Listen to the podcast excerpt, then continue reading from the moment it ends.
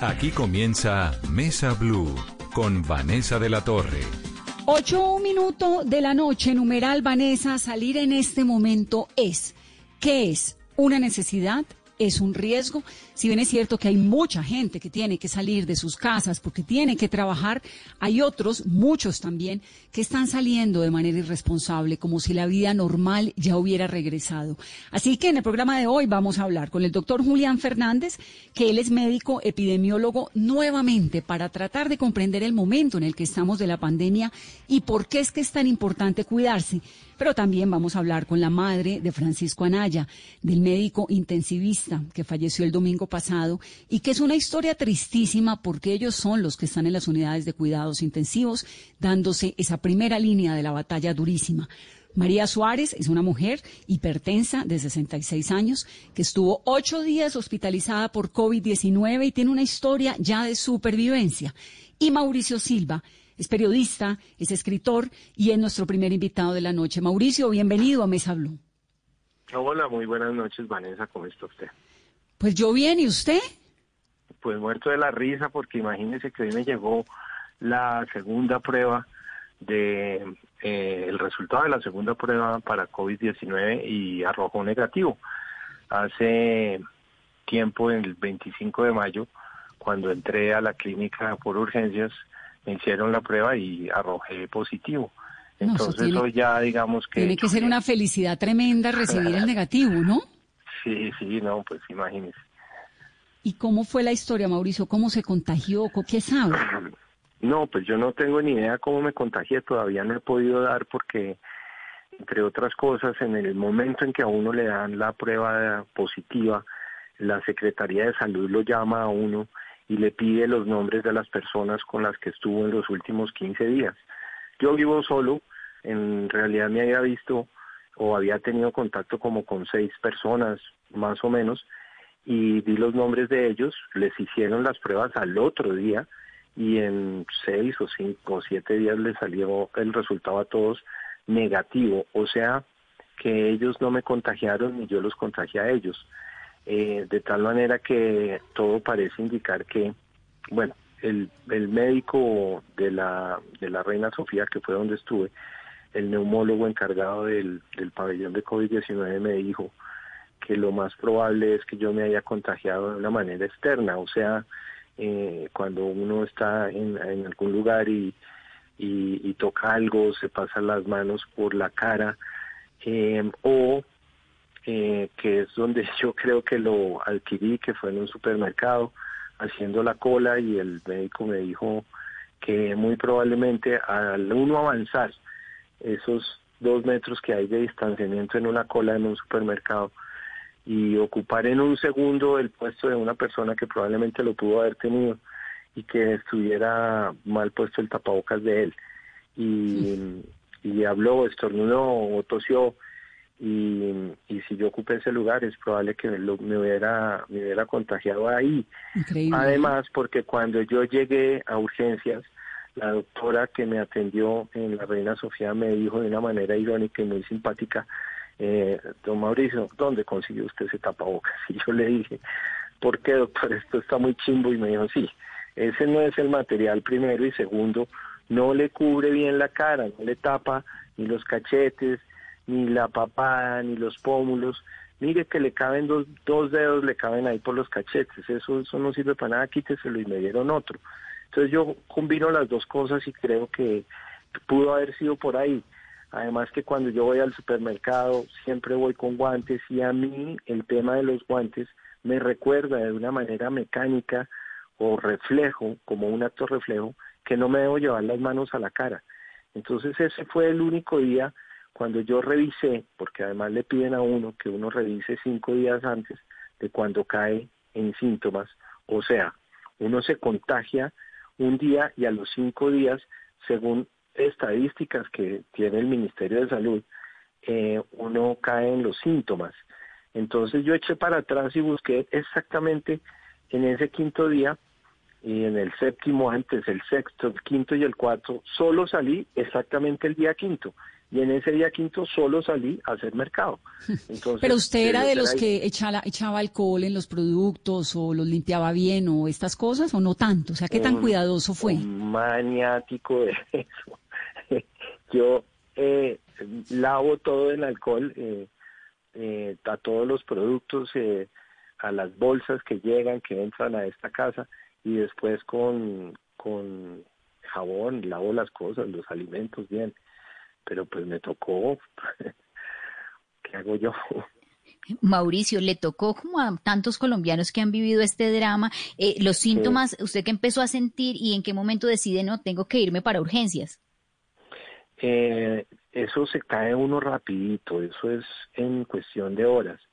Almorcé, diarrea, otra vez diarrea, después para la cama, escalofríos, ahogo, taquicardia, y ya cuando me dio taquicardia yo dije, no, esto, esto por aquí no es, o sea, esto no es normal. Entonces llamé al médico de Colsanitas y el médico llegó en dos horas y yo ya en esas dos horas estaba mal. Ay, qué miedo. Eh, además, además eh, agitado. Eh, perdón, más que agitado, eh, ¿cómo se dice? totalmente desalentado es lo que quiero decir. Bueno, y el médico, debilitado. de diez, debilitado totalmente. En cuestión de 10 minutos me dijo, usted es sospechoso para COVID-19, voy a llamar a una ambulancia porque usted se debe hospitalizar. Y en efecto llegó una ambulancia y me llevaron directamente a las urgencias de la clínica Reina Sofía de COVID-19. De hecho, cuando yo entré, pues yo ya empecé a ver astronautas. Yo no, yo digamos los seis días que estuve en la clínica solo vi astronautas, yo no puedo reconocer la cara de ninguno de los médicos que me habló, ni de las enfermeras tan queridas que me cuidaron, ni de las señoras que estuvieron en el aseo. O sea, inmediatamente yo entré, pregunté eso, ¿dónde estoy? Y me dijeron, no, está en el pabellón dorado. Y yo dije, ah, no, lindo nombre el que les cogieron a celular, porque, porque eh, además me dijo la enfermera, sí, es para que los pacientes no se asusten. Y yo dije, pues me asusto porque qué tal que yo no tenga y estoy entrando a la cueva del lobo. Y entonces mm, eh, me dijeron, no, tranquilo que aquí hay también, eh, aquí entran pacientes con sospecha de COVID-19, pero todo parece indicar que lo mío era muy evidente. Entonces, pues aún digamos con zapatos y con, con la camisa, lo primero que me hicieron fue la prueba COVID-19 y después sí los otros exámenes, sangre, orina, eh, electrocardiograma y eh, los rayos X de la radiografía de los pulmones. Cuando salió la radiografía de los pulmones, la médica me dijo, mm, están bien, pero no me gustan dos manchitas que usted tiene en los pulmones le vamos a hacer un TAC. Como usted es sospechoso para COVID, se va a demorar un poquito el TAC, no es ya, sino en un par de horas. Esas tres horas, no. ahí yo sí me asusté no, pero, porque, es horrible todo, ¿no? Claro, porque tú tienes uno un pensamiento que es, digamos, eh, eh, consecuente en cuanto a la realidad que es. Listo, me va a salir el TAC, si sale mal y tengo los pulmones ya con coronavirus, lo que van a tener que hacer es ponerme el respirador y me imagino, porque no lo sé, que me van a tener que privar para que me pongan el, respirador. y si me privan y esto sale mal, y si me muero, pues esto fue lo último que vi, esta sala de, urgencias de, de, la NASA. De la clínica, de la, de la clínica. Y entonces...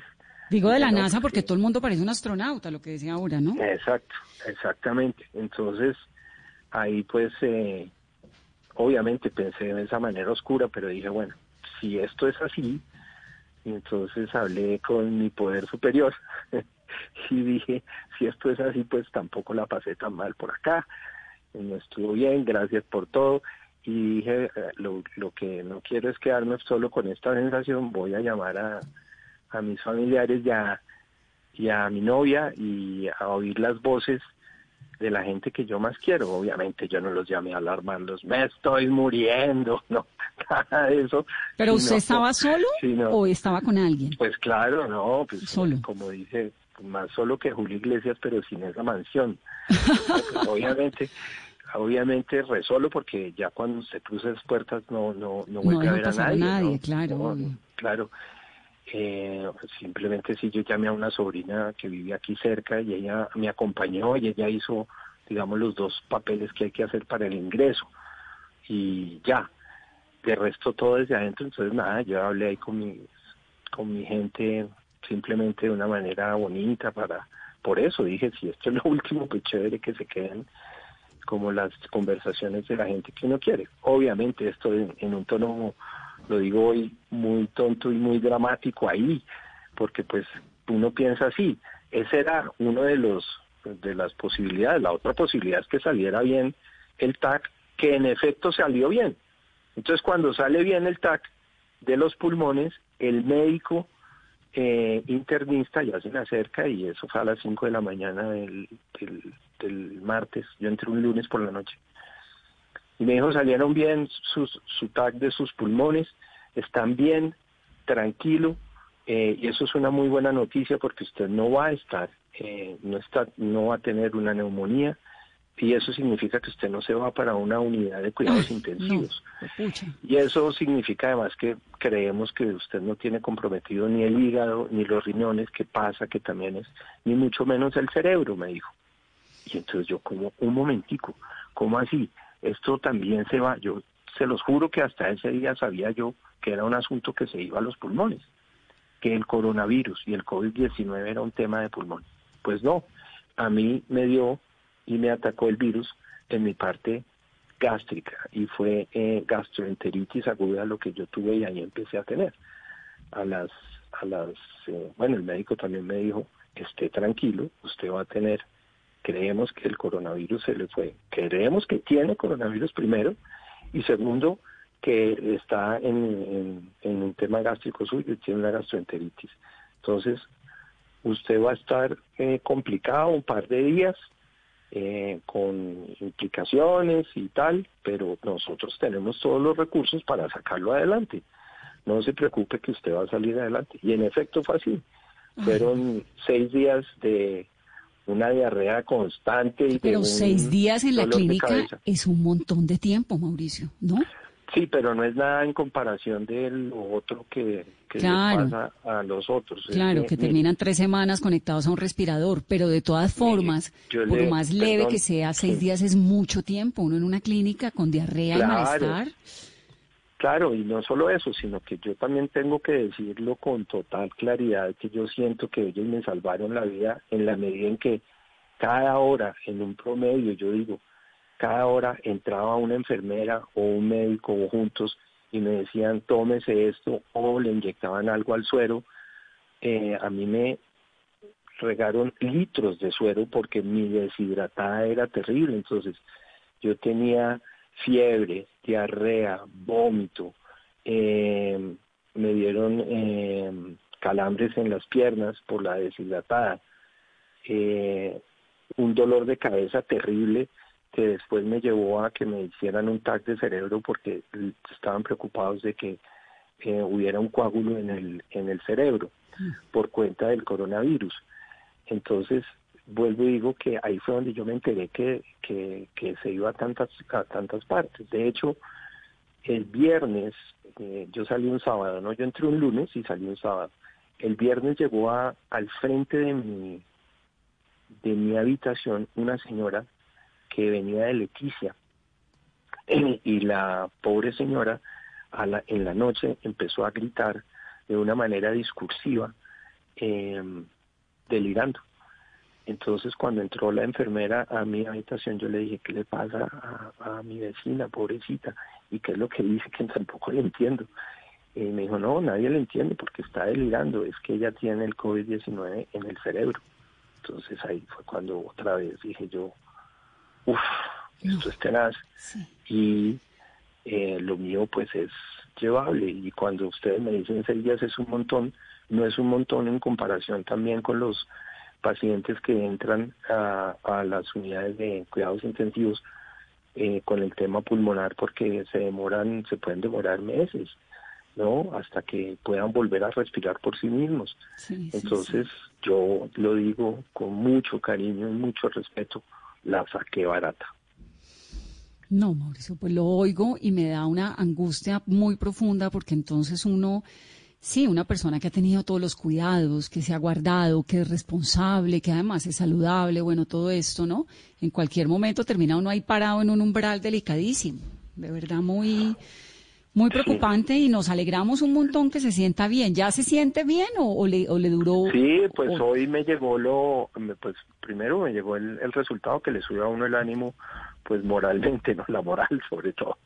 Eh, pero en realidad físicamente he estado muy bien. Yo cuando yo salí, como digo, un sábado, el domingo yo no me podía parar de la cama aquí en mi casa, difícilmente. Me paré a hacer una, una eh, pues la comida, ¿no? Que me dejaron calentar las cosas que me dejó mi familia y yo me sentía súper agotado. Después debo decir que, la gente de la EPS se ha portado increíble porque le hacen a uno un seguimiento muy estricto yo salí un sábado, el domingo mm, estuve solo y el lunes ya llegaron los médicos a mi casa, otros dos astronautas, a, a, revisarlo a uno, a sacarle sangre, a, chequearlo todo, me hicieron electro mm. y me encontraron una bajita saturación de oxígeno, entonces me trajeron una máquina de compresión de, de oxígeno que he, que he utilizado hasta el día de hoy. Ya me llamaron gracias a que salí negativo y que me han chequeado todos los niveles de saturación que, ya, ya estoy de una manera normal. Siempre me demoré como una semanita y media en volver a respirar bien por mis propios medios, ¿no? Pero pues eso es así, es que esto es complicado y yo veo que la gente no se lo toma tan en serio. Ahora, me queda una inquietud. ¿Por qué usted llama tan rápido al médico? ¿Porque el malestar en dos, tres horas fue así durísimo? ¿Fue una, una decadencia muy rápida? Porque se combinan todos los síntomas, ¿no? Eh, tos, fiebre, eh, diarrea, que hacen parte pues del, del asunto. Pero yo me asusté por la taquicardia, eh, porque pues usted le suma eso, ¿cómo así que tengo taquicardia? Y encima de eso ahogo, entonces no tengo que llamar al médico ya. Y pues el médico actuó de, de esa manera, ¿no? Entonces de esa manera rápida y pronta que me llevó a la, a la clínica, muy, muy rápido me, me llevaron. Eh, yo llego, quiero decir esto antes de que eh, se me olvide, porque otro, otra especie como de reconocimiento. Cuando yo llegué a, a, la, a las eh, urgencias, había dos pacientes. Una de ellas las, la estaban subiendo porque le oía al médico, se va para la, la unidad de cuidados intensivos. Y quedamos dos la, la otra persona era una mujer como de unos 28 años, porque yo lo alcanzaba a ver de una manera diagonal, pues, y estaba botada en la cama eh, y, y, y, suspiraba y decía, ay, ay, y las enfermeras pasaban y le decían, tranquila mamacita, que usted va a estar bien. Y yo tan quería las enfermeras, ¿no? Bueno, cuando se me acercó la enfermera a mí, yo le dije, así todo periodista que soy, sapo que soy, qué es lo que le pasa a la señora, a, la, a esta mujer pobrecita. Y me dijo, no, si ella es una de las nuestras, ella es una enfermera aquí de urgencias que se contagió de COVID y hoy cayó. Entonces con esto quiero decir que todo ese cuerpo médico está en serio poniéndole el pellejo a un asunto que la gente se lo toma muy a la ligera, pero muy a la ligera. Y a mí me partió el alma ver a esa pobre mujer así, porque pues es su camello y y al resto, después todos los días que yo veía a toda esa tropa de astronautas, como digo yo, todos mis respetos, porque terminan su trabajo y se van a sus casas, seguramente a saludar a sus hijos, a darle un beso al marido o a la esposa o al papá o a la mamá o a quien sea, y, y encima de eso a recibir una cierta discriminación del pueblo. A mí eso me parece sencillamente delirante y triste. Mm. Pues Mauricio, nos alegra muchísimo escucharlo, escucharlo bien. Qué maravilla poder tener esa anécdota con ese final y no y no un final trágico y pues terrible que haya ocurrido, pero pero la sacó barata, como dice usted. Sí, la saqué muy barata. Estoy muerto de la risa, feliz y celebrando y con anticuerpos, la vida. dicho. sí, vamos a ver si eso es tan cierto, ¿no? Porque hay veces hablan, bueno, hay tantas versiones.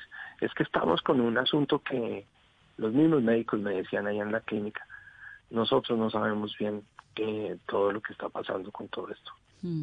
Y es la verdad, o sea, todos los días hay una nueva, aprenden algo nuevo de esta enfermedad. Claro, están aprendiendo todos, estamos aprendiendo todos sobre la marcha. todos estamos. Todos. Es muy, muy complicado. A mí realmente me parece muy angustiante y por eso en este programa todas las noches le dedicamos una parte a escuchar alguna historia o de recuperación, de supervivencia trágica de los médicos, de los epidemiólogos, de los ministros, de todo, porque es todos los días tratar uno de entenderlo y como sociedad además poderse articular de una forma responsable, a ver si logramos pues frenar esto que de verdad se viene con toda y muy feo. Un, abrazo muy especial ahora viene la etapa más dura, según parece ser, que es mm. que, que también lo tengo que decir, que lo pensé mucho estando ahí en la clínica. Qué fortuna tener yo esta clínica, o sea, que, que pueda haber tenido una clínica que me reciba, porque no me imagino en el momento, o como pasó ayer en Barranquilla, que le leía a una niña en Twitter que decía, pasé cinco clínicas con mi papá y no nos recibieron en ninguna porque estaban full en las unidades de cuidados intensivos. Recibieron al señor en, en unas urgencias de una clínica y ahí falleció. Entonces, eh, ahorita yo lo que pienso, ahí yo pensaba, es que fortuna que tuve el recurso de una tropa y un cuerpo médico que me ayudó y me sacó adelante. Yo también lo oí, ayer le leí en Twitter a un médico diciendo, nos soy intensivista, hay cuatro pacientes en Barranquilla que necesitan respirador y solamente tenemos un respirador. Y eso ya es. Exacto. Eso es la tragedia por la que pasaron ya España, Italia y que bueno, ojalá no llegue con esas dimensiones aquí. Un abrazo, Mauro, qué bueno irte. Ya un abrazo a ustedes y el llamado es a la gente que en serio se lo tomen bien, bien, bien en serio que, que esto nos puede agarrar a todos. Y usted obviamente era un tipo saludable, pues, pues, vinito de vez en cuando, pero pues no. ¿Deporte Sigo o poco? siendo muy saludable. no, yo qué saludable. Yo qué saludable, no, si yo escribo gastronomía y no hago sino comer, y en cuarentena, ¿qué más hace uno? Pues tragar todo el día. Entonces, ¿qué? Eh, Pero digo, comorbilidades, hipertensión, diabetes. Nunca, no. No, nada de eso, nada de eso. En realidad, digamos, si, si yo estaba, he estado bien siempre y no traía ningún antecedente como para decir que por ahí fue también la cosa, no. Muy bien. Un abrazo, gracias por estar en Mesa Blue. Abrazo de lejitos. 8, 24 minutos de la noche. Vamos a hablar ya con el doctor Fernández, que es epidemiólogo. Antes, Carolina, numeral, Vanessa, salir en este momento es. ¿Qué dice la gente? Muchos comentarios, Vanessa, a esta hora. Escribe Oscar Fierro, esta es una pelea de largo aliento y ya estamos sin aire, sobre todo los más pobres. Arnold Cabrera, es muy riesgoso. Vivo en Barranquilla, donde los últimos días se ha convertido en la segunda ciudad del país con más contagios. Es decepcionante ver a las personas teniendo vida social como si nada. Juan Diego Bedoya, Vanessa, salir en este momento es buscar la comida ante, la, ante el absoluto abandono del Estado. No es resentimiento, es sencillamente lo que se ve y se siente en las calles. Camilo Villar, Alba, Vanessa, salir en este momento es riesgoso por el alto número de casos, pero para algunos es la única opción para subsistir. También escribe a esta hora Vanessa con nuestro numeral Germán. Escribe, es un asumir es asumir un alto costo personal que se puede replicar en la familia y conocidos cercanos. No sé hasta qué punto la reapertura se convirtió en falso temor al no me voy a contagiar. Salud versus economía. También, coronamillos, Vanessa, salir en este momento es salir sin los protocolos y las medidas de seguridad como los de esta foto, es buscar el contagio o la muerte propia de los familiares, sin distancia, sin tapabocas o con tapabocas mal puestos. y nos adjunta la foto de la gente en la calle, Vanessa no está respetando las distancias y algunas personas no tienen puesto el tapabocas. María Luisa Zapata, es muy loco cuando más duro es, la gente le tiene menos miedo. Perdimos todos la conciencia. Creo que es un efecto de poder salir. Son algunos de los comentarios, Vanessa, de esta noche con nuestro numeral Vanessa salir en este momento es. El doctor Julián Fernández es médico, doctor en epidemiología. Doctor Fernández, bienvenido a Mesa Blue. Eh, muy buenas noches, muchas gracias. Además es profesor de la Universidad del Norte en Barranquilla. Doctor Fernández, ¿cuál es el, análisis, el balance que usted ve en este momento del Atlántico, de la costa, de la, del comportamiento de la gente y del coronavirus? Bueno, realmente es muy preocupante. Eh, hace un par de semanas la Procuraduría envió una carta al Ministerio de Salud pidiendo nombrar una comisión técnico-científica. Eh, y yo creo que desde hace un mes veníamos alertando sobre la necesidad de reorientar algunas de las estrategias o, eh, intensificarlas más, ¿no? Y creo que estamos viendo las consecuencias, eh, en particular de eh, unos mensajes de comunicación que quizás no fueron tan, tan claros en esta transición entre cuarentena y apertura y la necesidad de intensificar el rastreo de casos. ¿A qué mensajes de comunicación se refiere, doctor? ¿Qué falló en la comunicación? Bueno, obviamente claro que en esto eh, puede haber mucho eh, debate, pero mi lectura en algún momento durante la apertura es que eh, en el mensaje de flexibilización de la cuarentena se dijo un poco que era necesario salir a contagiarse ya poco, de hecho así salían varios titulares. Y eh, este mensaje de alguna manera le hizo pensar a la gente eh, que, que ya estábamos saliendo como del problema. Nosotros hicimos lo posible por aclarar que el riesgo no solo se mantenía, sino era alto. Mm. Mantener la percepción de riesgo alta sin generar pánico es indispensable en una pandemia eh, porque las personas muy fácilmente tienden a pensar que el problema ya se solucionó y ahora con el incremento de la interacción social pues va a ser mucho más eh, riesgoso. Mi percepción y la de algunos colegas es que eh, el mensaje de comunicación de alguna manera se flexibilizó eh, porque nos concentramos un poco en la gestión, que está bien, pero por otro lado debería haber un mensaje de comunicación donde dice, mire, el riesgo es este. Pero fíjese que yo no sé en la costa, pero aquí en Bogotá el mensaje nunca ha sido de flexibilizar. El mensaje creo que la, alcaldía lo ha dicho y lo ha repetido un montón de veces, el autocuidado, quédese en casa si puede, siempre además uno con la alerta de en qué momento van a volver a cerrar Bogotá. Hoy, por ejemplo, las UCIs están en el 59.8% y uno ya sabe que si llegan al 75% pues las cierran.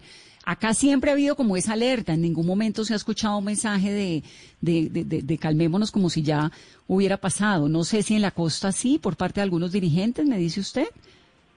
Yo más que eso, eh, no creo que haya sido la intención ni todo el momento, pero tal vez, eh, y en el momento lo dijimos, en, en, en la transición se dijo, bueno, ahora tenemos que aprender a convivir con el virus, fue la frase que se utilizó.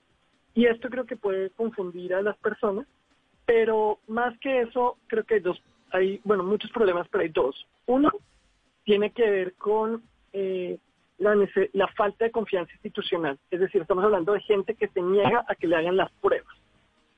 Textual. Eh, que, que, que dicen que van a cobrar 60 millones. Una serie de teorías de conspiración.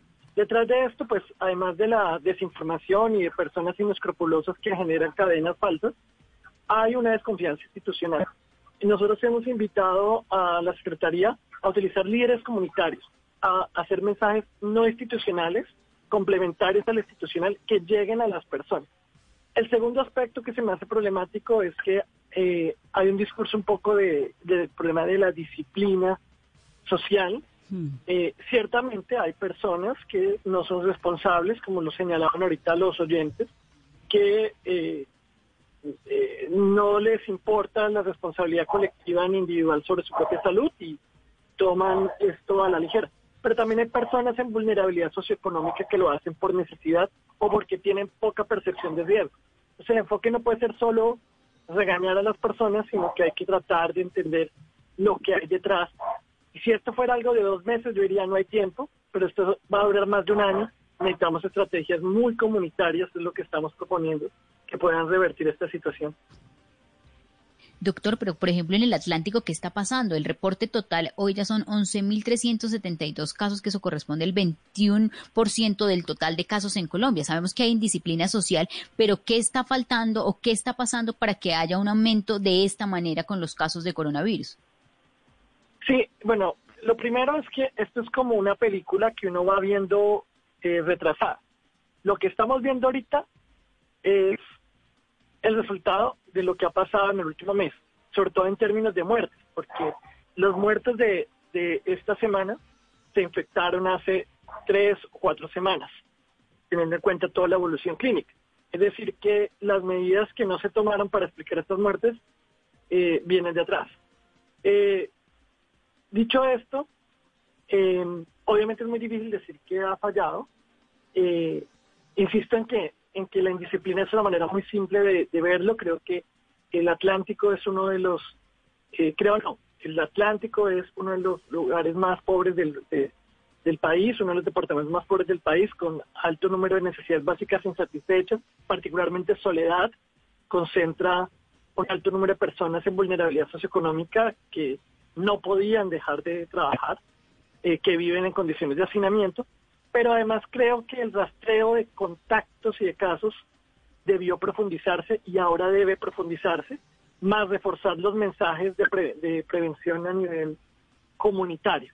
Eh, yo creo que el, la, la, gran alerta que dimos hace un mes es que no se estaba haciendo suficiente rastreo de contactos eh, por caso y para eso se necesitan más personas haciéndolo en el campo. ¿Y ya lo están haciendo? La semana, hace ya más de una semana y media, el ministro de Salud vino y hubo un cambio en la estrategia. Eh, sinceramente, eh, tengo las generalidades de esto, pero incluye el incremento de el rastreo de casos, no tengo el detalle técnico, sí incluye también eh, un cambio del mensaje que hemos visto. Ayer, eh, ayer vimos al alcalde hablar directamente con las personas de que eh, esto era algo serio, más grave, como retomar el mensaje original, que en algún momento se había perdido. Em, pero veremos esos resultados en una semana. Yo lo que quiero aclarar es que acá, como pues academia, estamos siempre dispuestos a ayudar y, a desear que le vaya bien a los mandatarios locales, porque si le va bien a, ellos y a ellas, pues nos va bien a todos, ¿no? Por eso es importante que no importa qué cueste, en este momento, si no queremos ir a otra cuarentena, la única solución es buscar y rastrear casos eh, y reforzar el mensaje. No hay otra manera. Ahora, hay una sensación, a mí me, da la sensación cuando uno habla con todos los alcaldes y con los gobernadores, ¿no? de que todo está controlado, que creo que eso es un gran error. La semana pasada hablamos con el alcalde de Barranquilla y dijo, sí, hay un problema, pero, pero, ¿no, Carolina? Y entonces como siempre, explicando que está todo bajo control, que están llegando los respiradores, que las UCIs, que se están tomando las decisiones. Y uno dice, no, hay que decir, no está controlado. Como lo, a mí me parece que hay unos mandatarios que, por ejemplo, el de Cali en algún momento nos dijo, Jorge Iván Ospina, no quiero que Cali sea Guayaquil. Esto acá se está poniendo muy feo y, ahí estoy muy preocupado y como, no, no suavizar la situación, porque si el mandatario le dice a su población que es que las cosas están bien y que están solucionando y que ya llegan las UCIs, más y que los respiradores y no sé qué, pues la gente no entiende que la dimensión es en serio. Mira, yo, eso es un debate muy complejo, pero lo resumo en lo siguiente. Yo creo que debe haber un mensaje de comunicación de la estrategia de gestión de los alcaldes. Yo entiendo que los alcaldes necesitan comunicar que están haciendo un trabajo y que están obteniendo resultados. Eso es válido. Pero la estrategia de comunicación de riesgo debería ser independiente. La OPS y varias organizaciones internacionales han recomendado que haya una vocería técnica que no necesariamente sea la misma vocería del mandatario. Eso permite dar confianza institucional, permite evitar que los odios y los amores eh, de pronto em, generen desconfianza o excesiva confianza en los mandatarios y que sea una voz más técnica, un poco más neutra quien envíe los mensajes y si bien el alcalde puede estar diciendo, mira, yo estoy haciendo esto, yo estoy haciendo esto, yo estoy haciendo eso, a la par, otra voz diciendo, miren, esto es algo grave, tenemos que cuidarnos, porque tratar de enviar este mensaje esperanzador, que yo entiendo que es una misión de los líderes políticos, tiene que hacerse balanceado con un nivel de realidad. No se trata de generar pánico. Yo te lo resumo como dice un documento técnico de la APS. La gente reacciona solamente a los riesgos que percibe. Si la gente no percibe que es un riesgo, no lo va a hacer. Y no es un tema de información. Todo el mundo sabe, bueno, no todo el mundo, pero casi todo el mundo sabe que hay que lavarse las manos y usar mascarilla y, distancias metros. No es un tema de que no sepan. No es un tema de llevarle un folleto o decirles. Es un tema de que no perciben que sea real, de que no perciben un riesgo y por eso no toman una decisión. Es un tema más complejo que necesita un tipo de trabajo diferente. Doctor, en ese sentido, la estrategia debería entonces estar enmarcada de los mandatarios a ponerle rostro quizá a las personas que han sobrevivido y que se han recuperado, que sean ellas las que cuenten, las que cuenten que esto realmente es en serio y que genera problemas muy graves en la salud.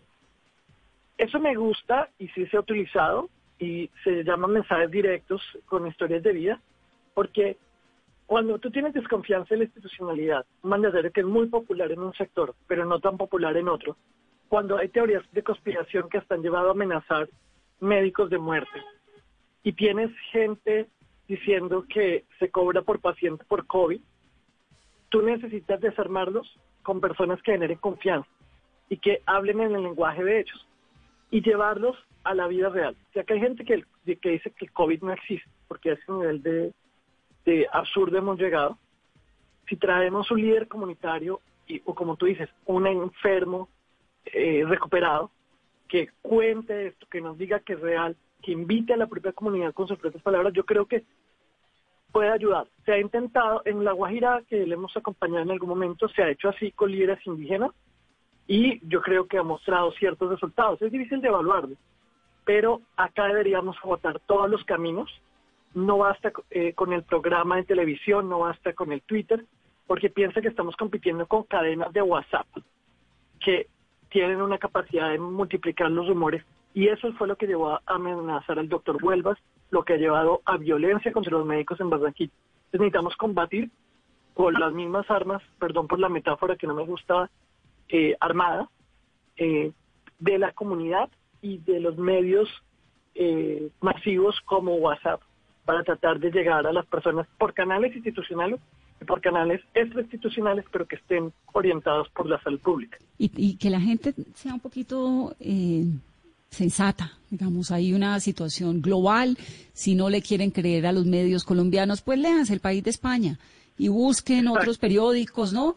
E, yo les digo eso un montón, pero es que la prensa colombiana, bueno, no importa, critique lo que quiera, pero infórmese, infórmese con la BBC, en español hay BBC, lea el país de España, lea, léalo, es que es en serio, es una situación muy, muy en serio, no es para estar tomándoselo tan a la ligera. Y, y, en eso sí la información, yo creo que es muy importante la información de todo, de saber quién tiene, quién no tiene, para poder hacerles los cercos epidemiológicos, todos estos seguimientos que le hacen a uno en un almacén, a qué hora llegó, eh, cuál es su cédula, su teléfono. Pues sí, porque tienen que llamar a las cinco personas o a las seis con las cuales usted se vio en las últimas horas y que tal vez esté contagiado. Pues doctor, le agradezco mucho aquí esta conversación. Tal vez entonces para concluir, la esperanza es que con las decisiones que se han estado tomando, los números en el Atlántico, en Barranquilla en particular, comiencen a bajar en unas dos semanas. Más o menos ese es el análisis que hacen ustedes. Sí, si la estrategia es efectiva, en número de casos uno esperaría cambios en dos, tres semanas y el número de muertes eh, puede que sigamos observando crecimiento y se disminuirían por ahí en tres o cuatro semanas. De todas maneras, lo que creemos es que las estrategias deben ser más atrevidas, no esperar que Bogotá nos diga que hagamos esto. Creo que hay talento local y de campo para hacerlo y hay que hacerlo rápido eh, y adaptarse en el tiempo. Eso es importante. Sí, Medellín, el alcalde no le pidió permiso a nadie para obligar a todo el mundo a ponerse tapabocas en algún momento en el que nadie se estaba poniendo tapabocas en Colombia. se dio una pela se dio una pela para que en el servicio público, en el transporte público, todos los habitantes obligatoriamente tuvieran que usar tapabocas y eso fue bien importante. Un tema que no me puede faltar, en las últimas horas hay una información, uno de la Universidad de Oxford, no sé si de pronto la tiene clara, sobre la dexametasona. ¿Qué sabemos de eso? Mira, a ver, voy a, esto es súper importante. Hoy hicimos un video con un colega que es doctor en farmacología sobre esto. Dexametasona es un, es un esteroide que ya es un medicamento conocido, no es un tratamiento para el virus, sino para tratar el síndrome de dificultad respiratoria. Lo que hay que decirle a las personas es lo siguiente. Hay tratamientos que se están que demostrando eficacia, pero en contextos clínicos específicos. En este caso, este tratamiento mostró que puede reducir la mortalidad, pero administrada en personas que tienen ventilación mecánica y oxígeno. De hecho, mostró que no tiene ningún beneficio en personas en general. Entonces, quiero ser muy claro. No existe en este momento un tratamiento etiológico para personas de formas leves. no existe. No existe una profilaxis. Que no pase lo de hidroxicloroquina. Se ponen en riesgo ustedes de infectarse, porque igual esto inmunosuprime, se ponen en riesgo de muchos efectos adversos graves si lo consumen sin necesitar. Es cierto que es una esperanza, pero esta es una noticia para los médicos de cuidado crítico, que es quienes lo van a utilizar. No se automediquen, no es para casos leves, no es como profilaxis y pueden poner en riesgo su vida y además generar escasez de medicamentos como pasó en algunas ciudades con hidroxicloroquina, dejando desprotegidas a miles de personas. Entonces, ojo con eso y los medios de comunicación les pido ser muy cuidadosos con este tipo de noticias, especificando siempre qué fue lo que se encontró y en quiénes se aplica para que la gente no lleve a compras irracionales que les pueden hacer daño. Y a consumos innecesarios. Exacto. Doctor, muchas gracias. Un saludo muy especial desde Mesa Blue. Muchísimas gracias, un abrazo. un abrazo. 8.42 minutos de la noche, numeral Vanessa, salir en este momento es. ¿Qué más dice la gente, Caro? Nos dice a esta hora Vanessa John Jairo Paz, es el resultado de una cuarentena demasiado extendida en el tiempo sin lograr las mejoras requeridas en el sistema de salud, sin garantías para la supervivencia de las mayorías y falta también de empatía de muchos. Oso Caleño escribe Vanessa, salir en este momento es la realidad para muchas personas, unas por necesidad y otras por ignorancia. Ya Cali salió a las calles, 200 fiestas en el fin de semana y un partido multitudinario. Henry González, Vanessa, salir en este momento es una necesidad y una obligación para muchos. Henry Garzón, es apenas lógico que con el transcurso del tiempo la pandemia tome la proporción que debió tener hace un mes. Entre más se demore en llegar el pico, más congelada estará la sociedad, la economía y el país. Vicky escribe, Vanessa, salir en este momento es complicado solo si es a trabajar, diligencias que no dan espera, procedimientos médicos, a lo necesario estrictamente. Hay mucha necesidad, pero también mucha gente que no respeta y no se cuida a cuidarnos todos, escribe también Juan Cardona. Lo importante es que cada individuo se cuide para su propio bienestar ante esta crisis de la pandemia. El ser humano a veces pierde su control al estar confinado y es lo que está pasando en muchos casos. Samuel Castro, creo que Vanessa salir en este momento es más riesgoso, por supuesto, teniendo eso como un hecho comprobable. Hay dos tipos de personas, los que asumen el riesgo porque necesitan hacerlo y por lo tanto se cuidan, y los que lo hacen porque sí, a eso les importa un pepino los demás. Son algunos de los comentarios, Vanessa, de todos nuestros tuiteros y nuestros oyentes con nuestro numeral Vanessa salir en este momento es. No nos puede importar un pepino los demás porque tampoco nos puede importar un pepino nuestra vida y nuestra salud. Así que hay que cuidarnos. Si usted tiene que salir, póngase bien su tapabocas y salga estrictamente a lo necesario. Doña Virginia de Anaya es la madre del médico intensivista que falleció este fin de semana con un dolor muy, muy profundo, lidiando por la vida, también desde una unidad de cuidados intensivos en la clínica Mederi. Vamos a hablar con ella en breve, apenas regresemos de la pauta. En tiempos de crisis, existen seres con almas poderosas que se convierten en héroes de nuestra historia.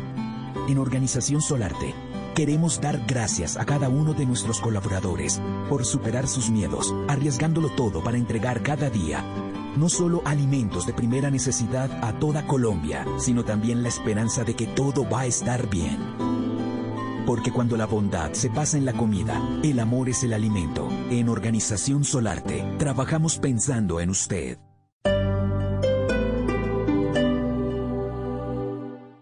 Hacer mi posgrado en el Poli me da la libertad de manejar mi tiempo y desarrollar proyectos que van más allá de estar frente a una pantalla. Nuestros posgrados virtuales te dan la opción de aprender y hacer lo que te apasiona, porque tenemos metodologías que se adaptan a tu estilo de vida. Más de 44 mil estudiantes y egresados en esta modalidad nos hacen líderes. Inscripciones abiertas. Ingresa a poli.edu.co o llama al 302-290-7400. Somos diferentes. Somos Poli. Vigilado Mina Educación.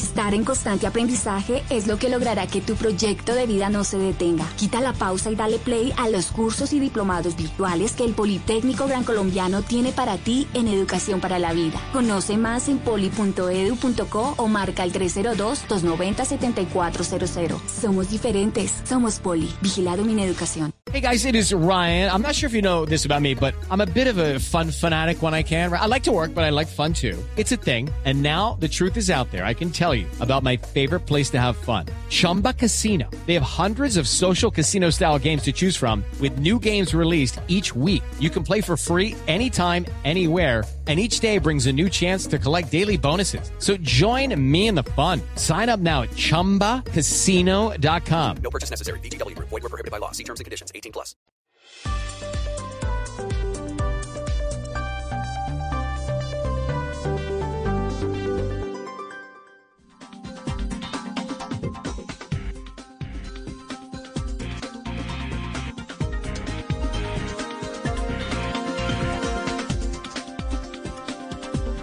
...8.46 minutos de la noche. Francisco Anaya era médico intensivista, falleció el domingo, trabajaba en la clínica Medri de Bogotá y era además profesor de la Universidad del Rosario. Tenía 43 años y dejó dos hijas de 5 y 12 años.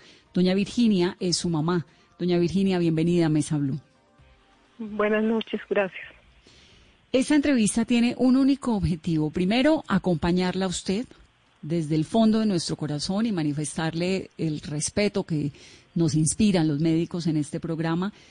Y también el objetivo de sensibilizar a la gente sobre ese drama humano que hay detrás de la lucha por eh, la vida en las unidades de cuidados intensivos, que se ha vuelto un tema de obsesión para Carolina y para mí.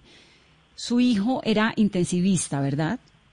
Sí, señora, del Rosario, trabajaba en la MEDI, ¿Y cómo era su profesión. su vida cotidiana? ¿Cómo era? ¿Sus cuidados cómo eran? eh, ¿En su familia? Pues, todo esto. Eh, Él hacía la cesia cuando salía para el trabajo, su tapabocas, sus desinfectantes, todo, su ropa, lo que fuera.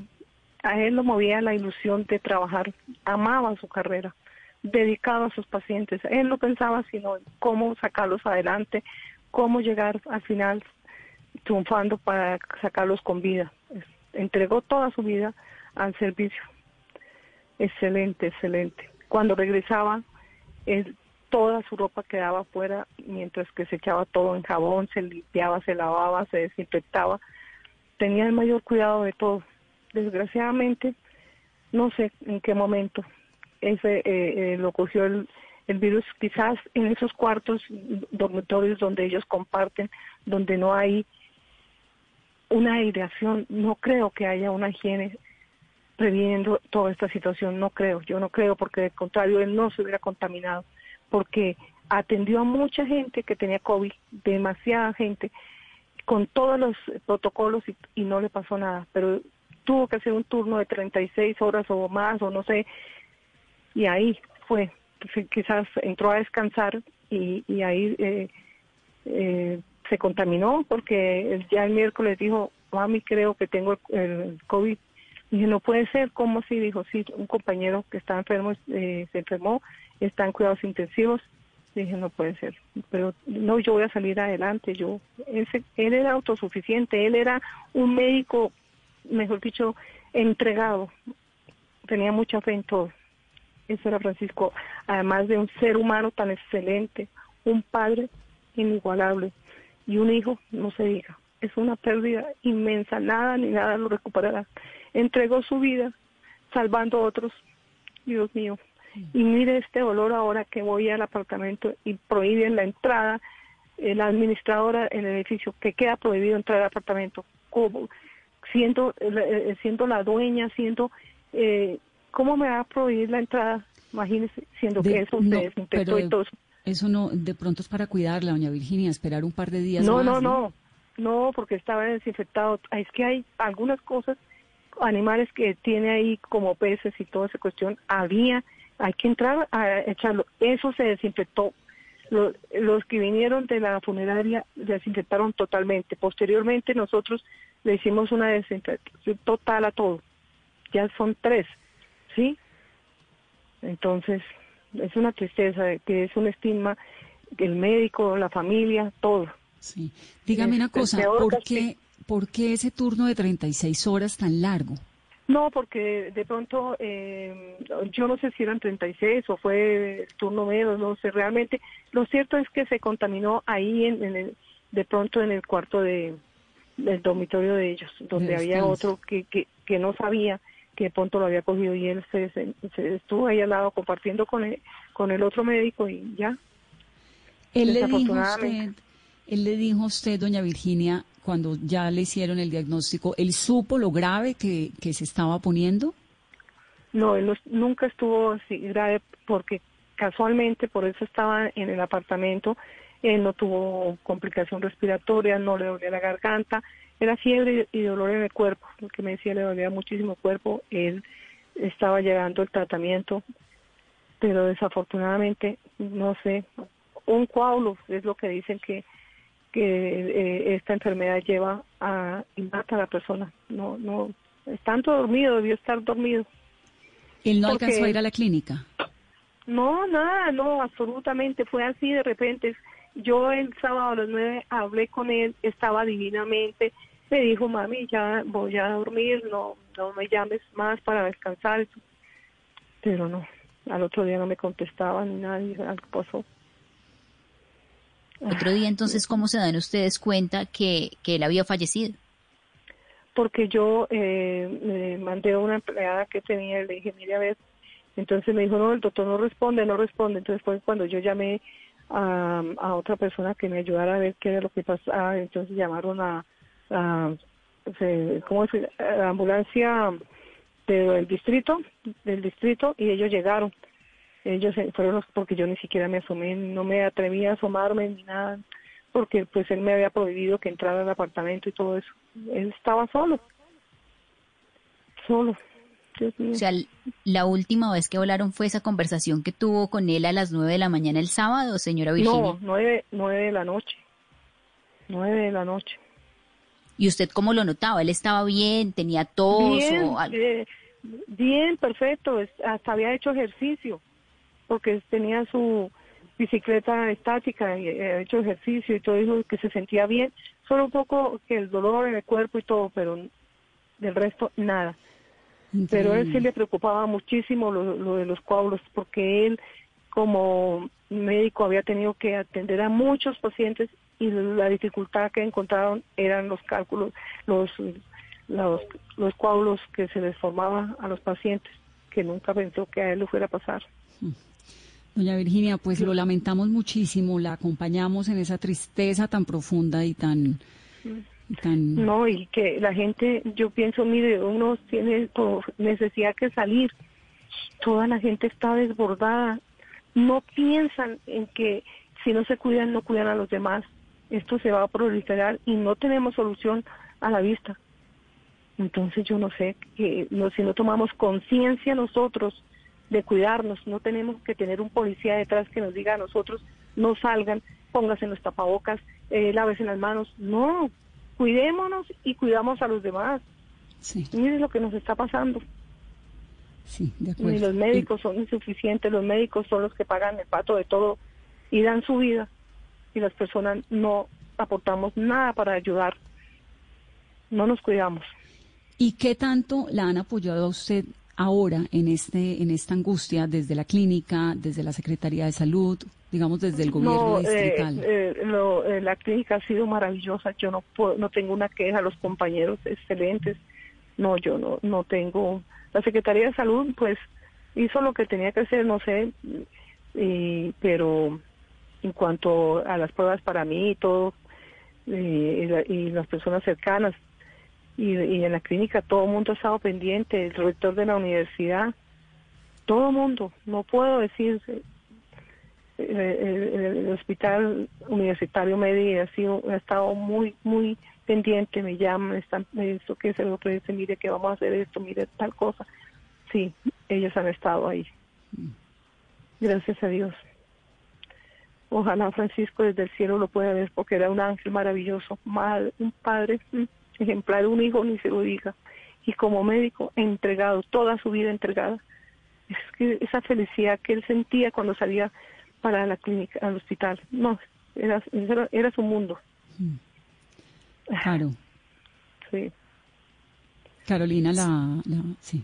Señora Virginia, ¿y usted cómo hace para tener tanta fortaleza, tanta entereza en un momento tan difícil eh, y de poderle que, dar ese mire, mensaje al país de que se, por favor no nos los tomemos esto a la ligera? porque no quiero que sufran como estoy sufriendo yo. Eso nadie me lo va a devolver, nadie. nadie. Es un dolor inmenso, eso no, usted no se imagina día y noche pensar que ya no lo tengo. Entonces, ¿por qué no hacemos nada nosotros para que nuestros seres queridos no se afecten ni nos afectemos, por favor? Uno piensa que no, eso no, va, no le va a llegar a uno, que es mentira, pero no, la realidad es otra. Yo, para mí ha sido muy duro y no, esto jamás, jamás me recuperaré de esto. Doña Virginia, le mandamos un abrazo muy especial y muy sentido desde Mesa Blue. Ay, gracias, muy amable. Y muchas gracias por, por su fortaleza, por contarnos esta historia, que de verdad es un espejo para que como sociedad nos miremos y entendamos que los médicos se están jugando la vida por esto y que la responsabilidad de todos sin embargo, en las calles es y somos, Sin embargo, son lo peor. Hay que perseguirlos, hay que cerrarles las puertas, hay que prohibirles las entradas a la familia. No solamente ellos dan su vida, sino que la familia queda condenada también. Es muy cruel, muy duro. Le cuento, es muy duro. Eso lo digo yo por los en el apartamento donde yo vivo, en el apartamento que él tenía. Todo es, no, no, no, terrible. Ahí viene la señora, hay que cuidarse. Ah. Muy Un saludo, doña Virginia, muchas gracias. Bueno, bueno, gracias, muy amable.